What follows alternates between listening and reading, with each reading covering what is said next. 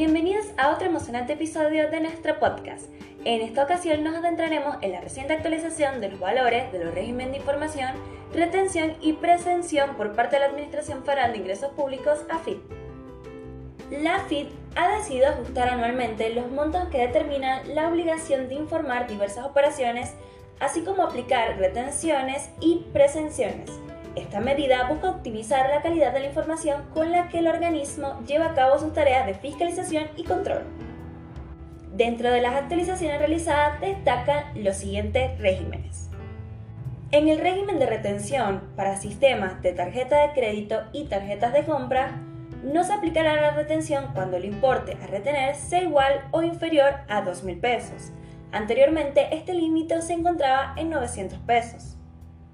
En el régimen de presección, para operaciones que se paguen con granos no destinados a la siembra y legumbres secas, se aplicará el régimen cuando el pago supere los 3.800 y se realice mediante la transferencia de granos y semillas certificadas.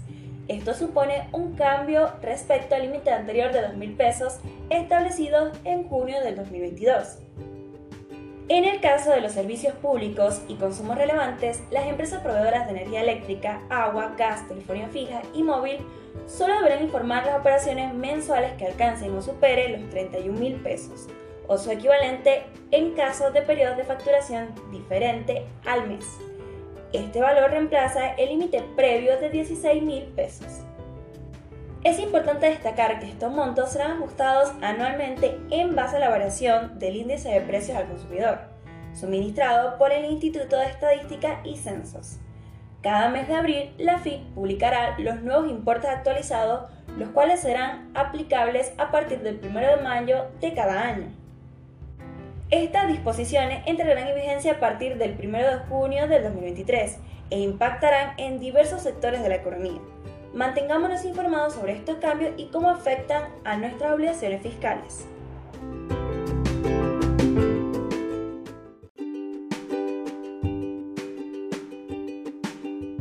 Continuando con más novedades en nuestro podcast, les traemos una noticia sobre el acuerdo paritario alcanzado por un gremio estratégico, la Federación de Trabajadores de Industrias de la Alimentación.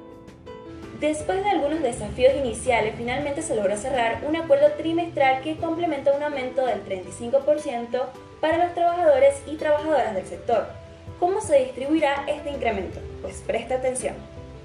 El aumento se pagará en tres cuotas, un 15% retroactivo a mayo, un 9% en junio y finalmente un 11% en julio. Es importante destacar que estos porcentajes se aplicarán sobre las escalas salariales vigentes hasta abril pasado y serán considerados no remunerativos, es decir, no estarán sujetos a aportes y contribuciones previsionales. Sin embargo, se tendrá en cuenta para calcular otros ítems salariales basados en el sueldo básico. El secretario general de la FTIA señaló que los retroactivos salariales correspondientes deberán abonarse el día 23 de este mes.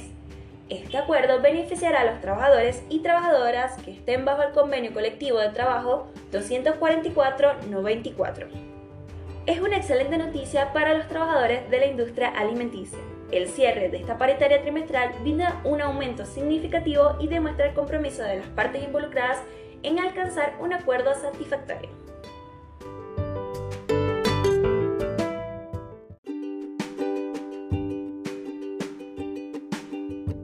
Y aquí llegamos al final de nuestro podcast.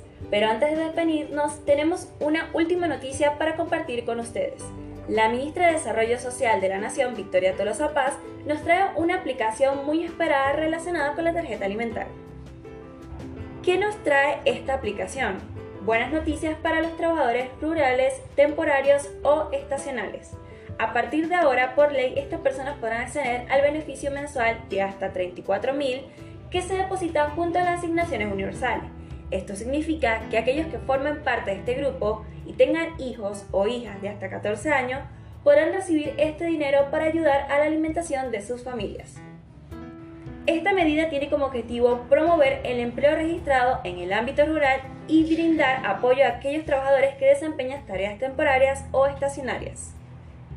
Es importante mencionar que esta modificación surge a raíz del reclamo de una productora misionera que enfrentaba dificultades para contratar empleados debido a la incompatibilidad de las prestaciones anteriores. La resolución 1163-23 firmada por Victoria Tolosa Paz, el secretario de Empleo de la Nación, Leonardo Di Pietro, y el secretario de Seguridad Social, Luis Goñi, queda ahora plasmada como un paso adelante en la inclusión de los trabajadores rurales temporarios en el acceso a la tarjeta alimentaria. Con esto concluimos nuestro podcast de hoy. Esperamos que esta noticia traiga alivio y oportunidades para muchos trabajadores.